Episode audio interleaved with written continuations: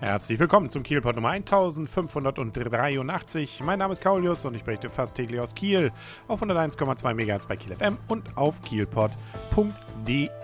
Es gab ja schon eine große Aufregung in den letzten Tagen zu der Frage, dürfen nun E-Scooter im KVG-Bus mitgenommen werden oder nicht? E-Scooter sind eine besondere Art des Rollstuhls für Behinderte und da gab es jetzt die Entscheidung erstmal der KVG aufgrund auch eines Gutachtens und auch den Entscheidungen anderer öffentlicher Verkehrsmittel in ganz Deutschland, solche E-Scooter aufgrund von Problemen vielleicht, wenn es denn mal hart auf hart kommt, dass sie umkippen könnten, nicht mehr zu befördern. Der Aufschrei war groß, äh, wobei man natürlich auch immer wieder sagen muss, irgendwie geht ja auch die Sicherheit der Passagiere dann vor. Das heißt, wenn ein Gutachten sowas schon sagt, dann äh, kann das natürlich schon etwas sein, was auch zu solchen Schritten dann führt. Allerdings, ja, ist wohl auch dieses Gutachten nicht ganz unumstritten und äh, wie gesagt, es kommt, muss wohl schon einiges dazukommen. Die Busse sind allerdings auch nicht so ausgerüstet, dass man sich wohl entsprechend festschnallen könnte. Langer Rede, kurzer Sinn. Nach vielem Hin und Her gibt es jetzt erstmal einen Kompromiss, äh, der von der KVG vorgelegt wurde, der Kieler Verkehrsgesellschaft. Und danach ist es wohl jetzt erstmal möglich, mit Vorlage eines äh, Berechtigungsausweises äh, dann doch im KVG-Bus befördert zu werden mit einem E-Scooter. Das heißt, äh, da muss dann wohl sowas beantragt werden. Das heißt, sowas muss noch erstellt werden.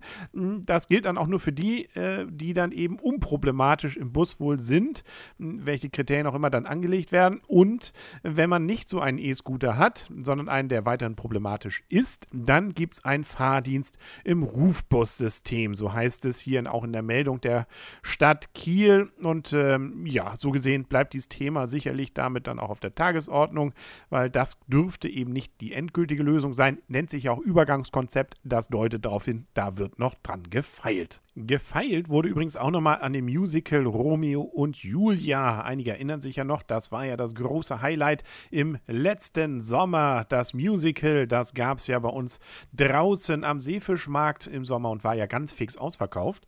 Und jetzt tatsächlich gibt es das Ganze auch indoor. Das heißt ohne Regen und schön gewärmt im großen Schauspielhaus. Und Premiere hat es am 22. Mai. Der ein oder andere Kenner wird sich wahrscheinlich jetzt fragen, wieso denn zwei Premieren an dem Tag? Schließlich sollten dann doch auch die zehn Gebote uraufgeführt werden, sogar eine Weltpremiere von Feridun Saimoglu und Günter Senkel. Ja, das ist verschoben, aber nicht abgesagt. Darauf wird extra Wert gelegt vom Theater. Es gibt nämlich dann in der nächsten Spielzeit wohl eine noch größere Präsentation dieses Stückes. Da muss man sich also noch ein bisschen gedulden. Dafür haben wir jetzt ja Romeo und Julia. Gespielt wird die Julia wieder von Maxine Katzis. Die kennen wir ja eben noch vom letzten Sommer äh, und sowieso aus dem Schauspielhaus als sehr gute Sängerin. Magdalena Neuhaus, die ist neu dabei. Die wird die B-Premiere als Julia bestreiten und auch schon ein paar Mal dann äh, bei weiteren Vorstellungen zu sehen sein und nächste Saison dann komplett diese Rolle aufnehmen. Äh, vom Hause Schauspielhaus äh, gibt es dann auch noch weitere Schauspieler. Jennifer Böhm ist wieder dabei, Immanuel Humm, Felix Zimmer und Mario Borghoff.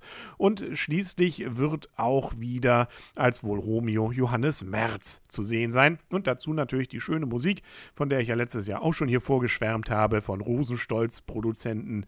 Also da kann man sich sicherlich drauf freuen. Premiere, wie gesagt, am 22. Mai, da sind alle Karten ausverkauft. Wobei ich vermute, das geht vor allem darauf zurück, dass es ja das Premieren-Abo gibt und vielleicht gibt es ja einige, die sagen, sie wollen dann doch nicht mehr das Musical ein zweites Mal sehen, äh, hätten sich doch so schön auf die zehn Gebote gefreut. Da könnte ja sein, dass es wieder Karten geben könnte. Weitere Vorstellungen dann 23. und 27. Mai, 3. Juni, 5. Juni, 18. Juni, 19. Juni und am 4. Juli. Also da für die anderen Vorstellungen gibt es auf jeden Fall noch Karten. Und es lohnt sich. Also, wenn es auch nur ansatzweise so schön wird wie draußen am Meer, dann ist es eine ganz tolle Sache. Und es wird auch größtenteils eben ähnlich wieder aufgebaut. Allerdings gibt es ein paar kleinere Änderungen, auch am Bühnenbild. Und auch ansonsten wurde wohl ein bisschen noch mehr gefeilt und hier und da was ergänzt. Also auch für Leute, die es schon gesehen haben, dürften noch was Neues entdecken. Das doch schön. Das war's dann auch für heute mit dem Kielpot. Wir hören uns morgen wieder. Bis dahin alles Gute und tschüss. with